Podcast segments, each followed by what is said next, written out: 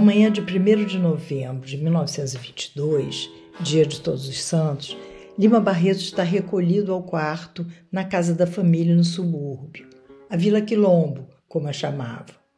Andava adoentado, a bebida da vida toda cobrava seu preço. Na verdade, desde que saíra do Hospital Nacional de Alienados, dois anos antes, já não atravessava a cidade como gostava. Dedica-se sobretudo às crônicas que enviava aos jornais e revistas. Trabalho que ajudava a arredondar o orçamento e alimentava seu espírito crítico.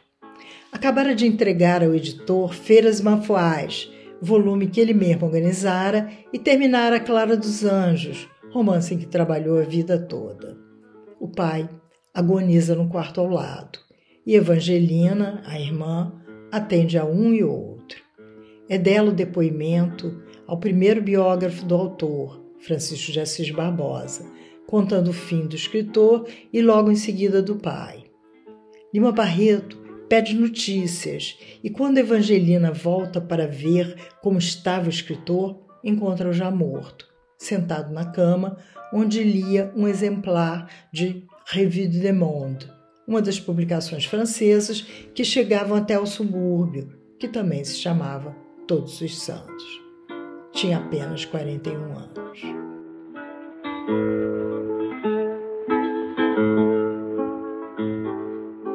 No dia 13 de maio de 1881, nasceu no Rio de Janeiro Afonso Henriques de Lima Barreto, o menino negro com nome de rei, futuro autor de Triste Fim de Policarpo Quaresma, era filho da professora Amália Augusta e do tipógrafo João Henriques.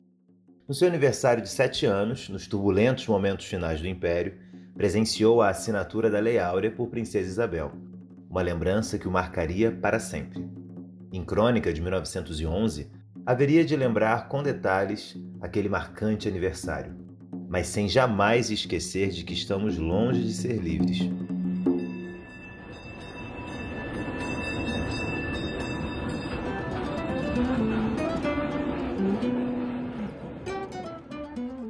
Sou Beatriz Rezende, professora da Faculdade de Letras da Universidade Federal do Rio de Janeiro.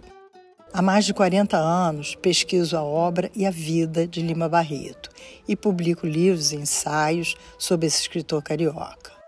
É longo tempo que tenho passado ao lado de tão importante intelectual negro em arquivos e bibliotecas, em salas de aula ou em debates. Em Lima Barreto, me interessa não só a escrita inovadora e original, trazendo para a literatura personagens e espaços até então ignorados, mas o empenho na busca por justiça social, a luta contra todas as formas de exclusão e seu protesto constante contra o racismo e a desigualdade no Brasil. O jovem pesquisador Gabriel Chagas tem me ajudado a entendê-lo melhor. Meu nome é Gabriel Chagas, eu nasci em 1997 e atualmente faço PhD na Universidade de Miami, nos Estados Unidos, onde eu leciono literatura e cultura luso-afro-brasileira. Com Lima Barreto eu aprendi o que é uma voz que não se cansa nunca de protestar, e principalmente que a esperança pode surgir mesmo num triste fim. Pelo importante caminho pavimentado por Francisco de Assis Barbosa, Nicolau Sevchenko, Lilia Schwartz, Beatriz Rezende e tantos outros, eu me dedico a reler o célebre autor carioca de maneira contemporânea e transnacional, fazendo ecoar no século XXI uma negra voz que ainda hoje tem tanto a nos dizer.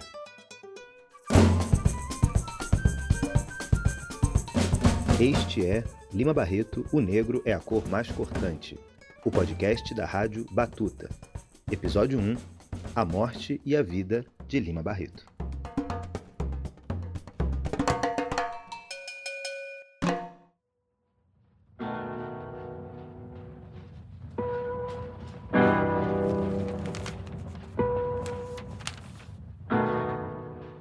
Triste Fim de Policarpo Quaresma. A pátria que quisera ter era um mito. Era um fantasma criado por ele no silêncio de seu gabinete. Nem a física, nem a moral, nem a intelectual nem a política que julgava existir. Havia que existia de fato. Era do tenente Antonino, a do doutor Campos, a do homem do Itamaraty. E bem pensado, mesmo na sua pureza, o que vinha ser a pátria? Não teria levado toda a sua vida norteado por uma ilusão? Por uma ideia a menos? Sem base, sem apoio? Por um deus ou uma deusa cujo império se esvaía? Mas como é que ele, tão sereno, tão lúcido, empregar a sua vida, gastar o seu tempo, envelhecer atrás de tal quimera? Como é que não viu nitidamente a realidade? Não a logo e se deixou enganar por um falaz ídolo? Absorver-se nele? Dar-lhe em holocausto toda a sua existência? Foi seu isolamento, o seu esquecimento de si mesmo. E assim é que ia para a cova, sem deixar traço seu, sem um filho, sem um amor, sem um beijo mais quente, sem nenhum mesmo e sem sequer uma asneira. Nada deixava que afirmasse a sua passagem, e a terra não lhe dera nada de saboroso. Fora bom, fora generoso, fora honesto, fora virtuoso. Ele que fora tudo isso ia para a cova sem o acompanhamento de um parente, de um amigo, de um camarada. Onde estariam eles?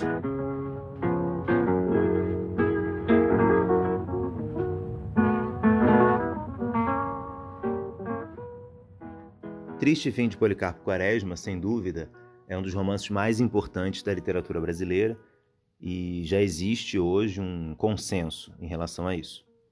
Muito se fala, por exemplo, que Policarpo é o nosso Dom Quixote nacional. É um personagem que se perde nos próprios sonhos, nas próprias fantasias, na própria ilusão de uma pátria e, portanto, tal qual o célebre personagem espanhol de Cervantes, estaria metaforicamente lutando contra moinhos de vento. É o que nos mostra a famosa frase do romance, em que Policarpo percebe que a pátria com a qual ele havia sonhado era um mito, era um fantasma que ele havia produzido no silêncio de seu gabinete. Além disso, no entanto, outra chave importante que o romance nos mostra é algo que Lima Barreto percebeu de maneira muito perspicaz. Ou seja, os perigos de um discurso acrítico, os perigos de um nacionalismo exagerado, um nacionalismo cego ou um ufanismo que não olha para si. Né? A visão de um país que não olha para as próprias ambiguidades e tenta investir de maneira insistente e acrítica num nacionalismo é, que exalte a pátria.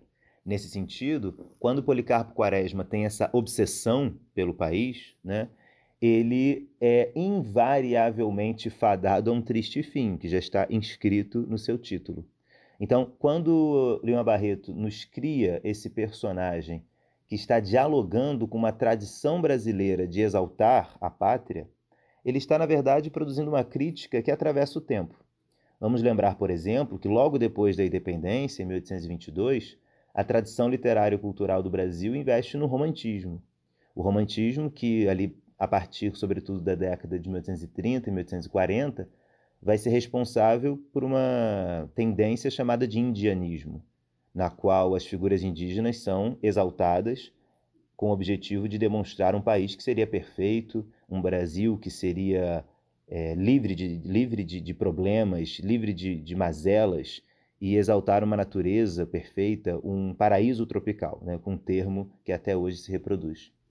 Isso, no entanto, no século XIX, nada havia de prático. Né? No século XIX, isso não correspondia a uma preocupação real com a, o território e as culturas dos povos originários, muito pelo contrário. Lima Barreto, já no século XX, na Primeira República, ele percebe essa tradição de investir um discurso exaltado e romântico sobre o Brasil e problematiza a partir desse homem, né, desse, desse homem ficcional que é Policarpo Quaresma. E é interessante pensarmos que o brilhantismo de Lima Barreto é tamanho que prolonga-se a partir de seu tempo histórico, e não apenas em seu tempo histórico. Porque essa tendência de exaltar o Brasil, ela se mantém. Nós temos, por exemplo, algo semelhante na, no regime do Estado Novo de Vargas, né, em 1937. Quando chegamos aos anos 60, a ditadura civil-militar, sobretudo a partir do AI-5 de 68, investe também no imaginário de exaltar o Brasil.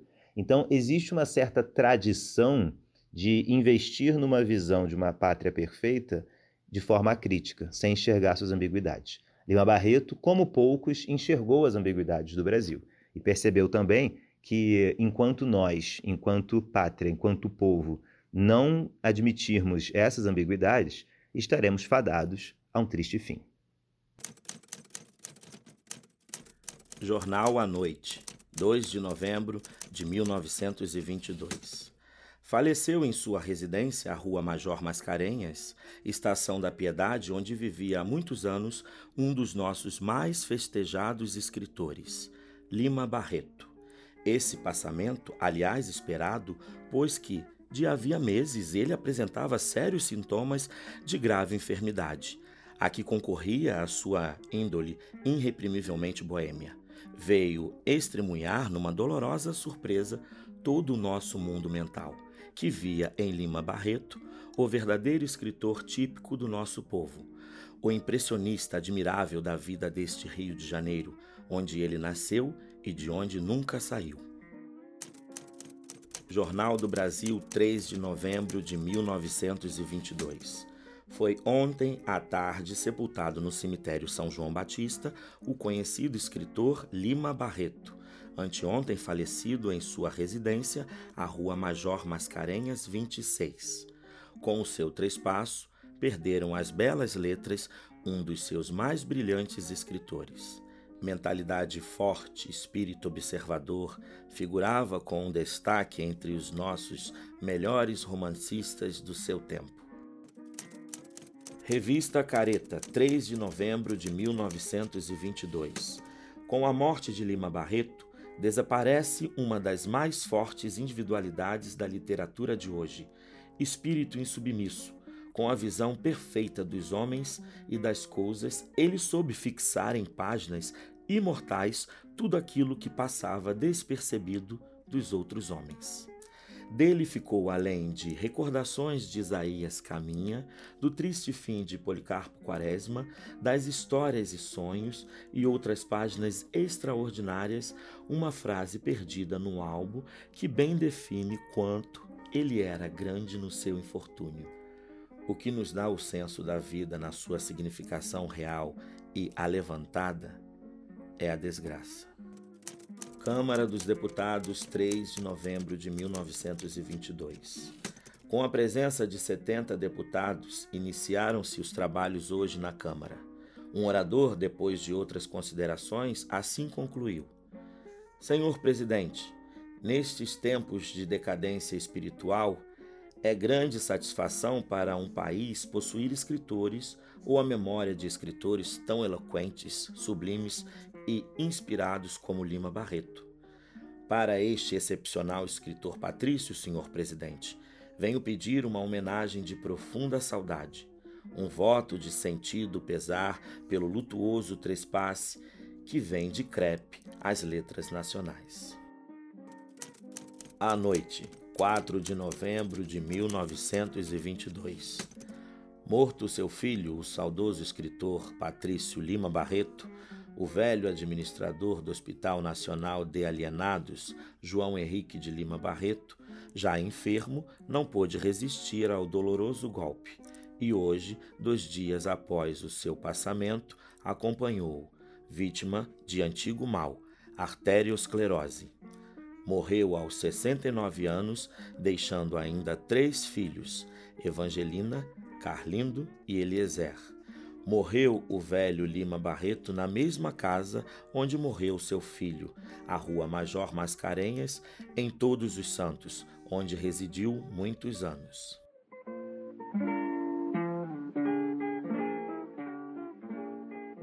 Em 20 de novembro de 1922, o prestigioso jornal O País publicou o belo artigo de Enéas Ferraz, A Morte do Mestre descrevendo o enterro de Lima Barreto.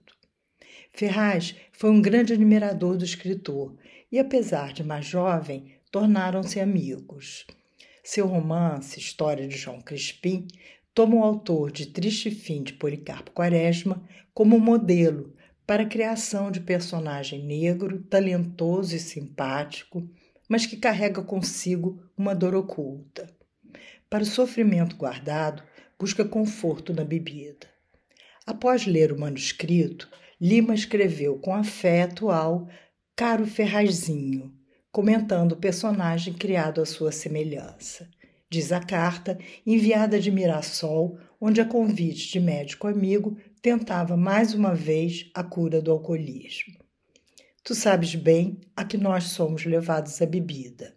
Eu sou só e tímido e selvagem e doente de imaginação. Oferece para ajudar na publicação do romance e escreve: Hás de rir-se que eu fique fiador, pois o Rio é tão nobre cidade que eu, tu bem conheces, posso ser fiador de muita coisa. De fato, a publicação do romance, ainda em 1922, em edição modesta, tornou-se possível graças à intermediação de Lima Barreto junto a editores. A crônica sobre a morte do mestre é comovente reportagem sobre a última travessia de nosso autor pela cidade em direção ao cemitério.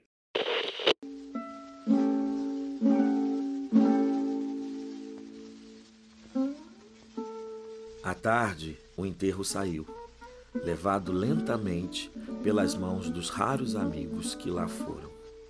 Mas ao longo das ruas suburbanas, de dentro dos jardins modestos, as esquinas, as portas dos botequins, surgia a cada momento toda uma folha anônima e vária, que se ia incorporando atrás do caixão silenciosamente.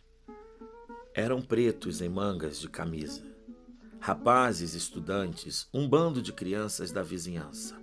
Muitos eram afilhados do escritor, comerciantes do bairro, carregadores em tamancos, empregados da estrada, botequineiros e até borrachos, com o rosto lavado em lágrimas berrando, com o sentimentalismo assustado das crianças, o nome do companheiro de vício e de tantas horas silenciosas vividas à mesa de todas essas tabernas. A Gárida Central, outros amigos o esperavam. Eram poucos, mas eram sinceros. Félix Pacheco, Paulo Reislocher, José Mariano Filho, Armando Gonzaga e muitos amigos anônimos, talvez os seus simples leitores, rapazes novos, antigos condiscípulos de Lima Barreto da Escola de Engenharia, velhos desconhecidos que falavam comovidamente sobre a infância do grande romancista. Rapazes, jornalistas, velhos repórteres da imprensa carioca, fotógrafos, editores. E o enterro partia, seguido do seu pequeno cortejo a caminho do São João Batista onde Lima Barreto queria ter a sua cova, que foi toda a sua vaidade. Nunca viveu entre os bairros aristocráticos, nem nunca foi recebido nos seus salões, mas quis dormir o seu sono imortal no cemitério de tão belos mármores, entre a fidalguia triste dos altos ciprestes. E é lá, justamente junto à encosta da montanha, que ele repousa aquele enterro tão humilde, acompanhado de uma gente tão diversa, onde um senador ilustre ia ao lado de um operário, e um jornalista elegante tomando a alça do caixão das mãos calosas de um preto velho, e onde um poeta mostrando a bela cabeça descoberta inclinava-se para ouvir o gaguejar borracho de um sujeito sujo e hirsuto. Foram detalhes estranhos a que acudiu a multidão curiosa, a eterna farejadora de emoções e de crimes, a ledora atenta dos romances alheios, multidão, a eterna alma das cidades. Foi assim que o mestre recebeu, pela força do destino, a grande e anônima homenagem do povo carioca.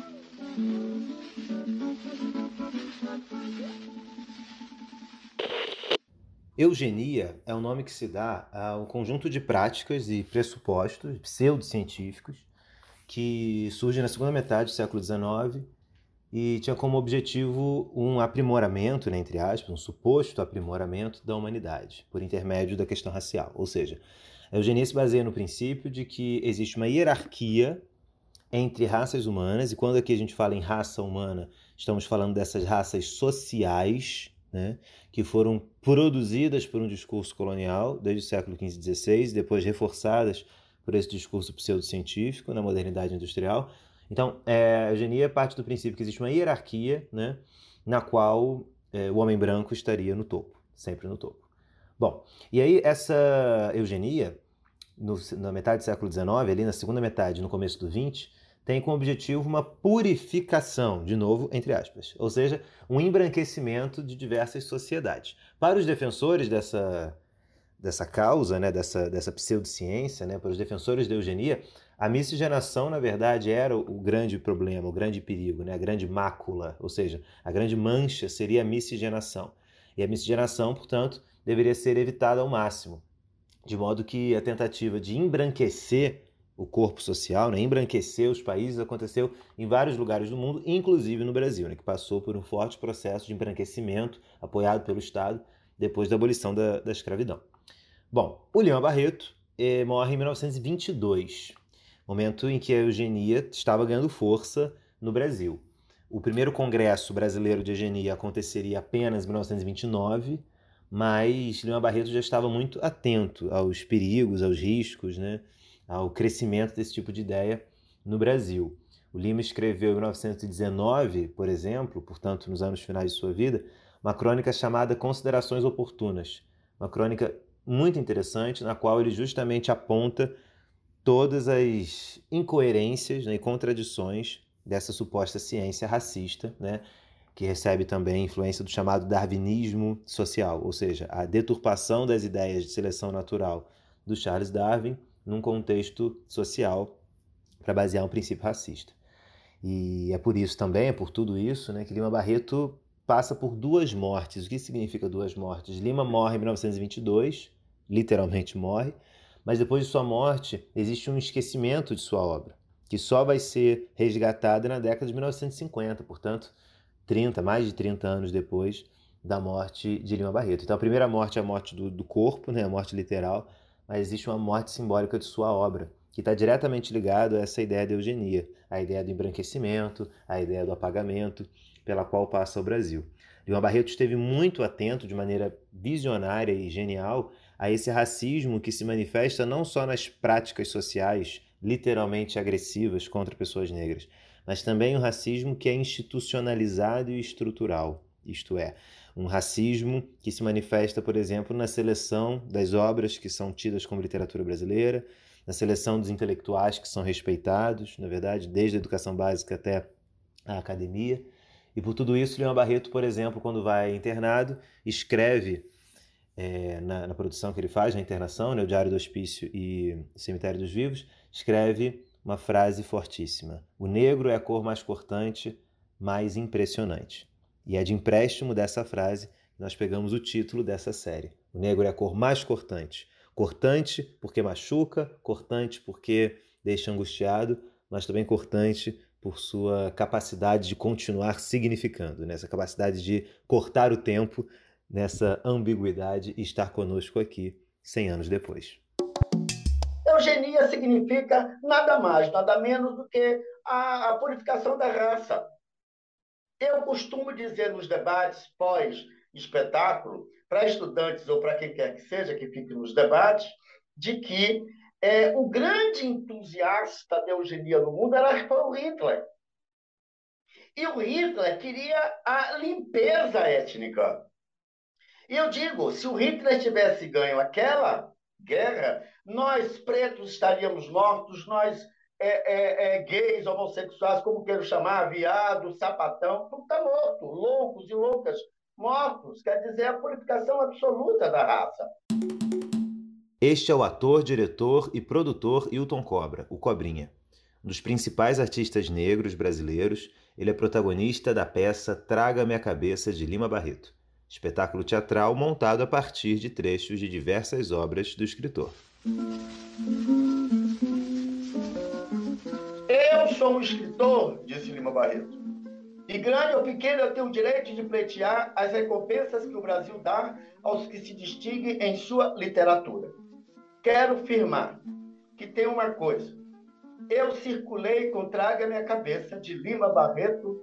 Eu posso falhar, minha margem de erro, entendeu? Não sei qual é, mas de certo, eu acho que fui a umas 100 cidades ou 120 cidades por esse Brasil, capitais e interior. Olha, tem muita gente, mas é muita gente na academia é, pesquisando este grande pensador brasileiro, esse pós-modernista nada, esse modernista brasileiro, quiçá o grande primeiro modernista do Brasil. Esse homem que um dia disseram que ele não sabia escrever como os cânones, etc. e tal. E ele foi simplesmente escrever sobre a vida da gente brasileira. Olha que coisa linda esse homem fez. Uma grande revolução. A gente pode ver, através dos seus contos, através dos seus romances, a vida, de fato, da gente negra brasileira.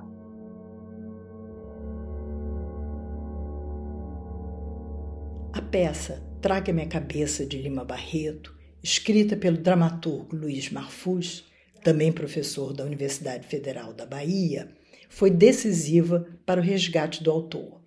Apesar de pesquisada por especialistas e estudada nas universidades, sua obra ainda não chegara ao grande público. Daí em diante, Lima Barreto vai receber uma justa consagração, especialmente entre leitores estudiosos negros e homenageado pela Festa Literária das Periferias, a FLUP do Rio de Janeiro. Hoje, jovens estudantes negros se empenham na leitura de seus contos e romances que só recentemente conheceram. É o País, 11 de novembro de 2016. Lima Barreto, escritor negro e pobre, será homenageado na Flip 2017. O autor de Triste Fim de Policarpo Quaresma e de outras obras de verve social norteia a programação. Folha de São Paulo, 24 de junho de 2017. Um passeio pelo subúrbio de Lima Barreto que ganha nova biografia. BBC News Brasil, 25 de julho de 2017. Lima Barreto é bom remédio para nossa enxaqueca republicana e democrática, diz Lilian Schwartz. Jornal O Globo, 28 de julho de 2016. Pesquisador identifica 164 textos de Lima Barreto assinados com pseudônimos. Crônicas publicadas nas revistas Careta e Fonfon saem pela primeira vez em livro. Portal G1, 25 de dezembro de 2021. Projeto Negro Muro homenageia Lima Barreto com arte em Todos os Santos, zona norte do Rio. Jornal O Dia, 11 de fevereiro de 2022. Flup 2022 celebra modernismo negro e homenageia Pixinguinha, Lima Barreto e Josephine Baker.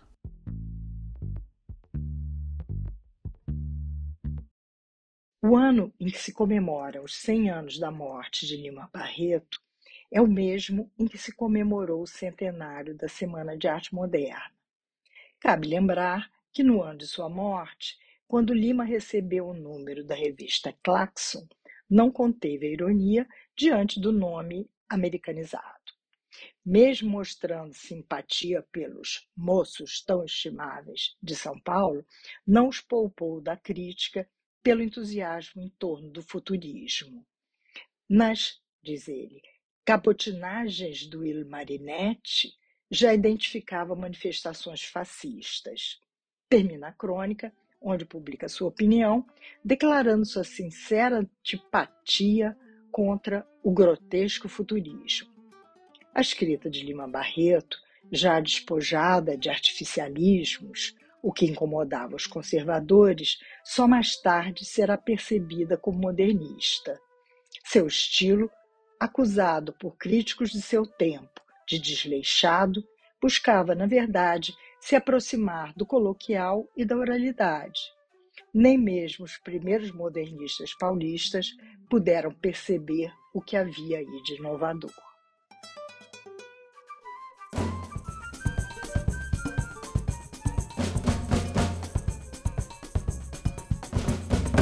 O podcast Lima Barreto, O Negro é a Cor Mais Cortante, é uma produção da Rádio Batuta do Instituto Moreira Salles. Concepção, texto e apresentação: Beatriz Rezende e Gabriel Chagas. Roteiro: Evandro Luiz da Conceição. Coordenação: Luiz Fernando Viana. Locuções: Júnior Vieira e Cridemar Aquino. Edição: Felipe de Castro. Sonorização e finalização: Janaína Oliveira. Pesquisa: Yasmin Santos. Identidade visual: Mariana Mansur. O podcast usa na trilha sonora fonogramas do site Discografia Brasileira do Instituto Moreira Salles.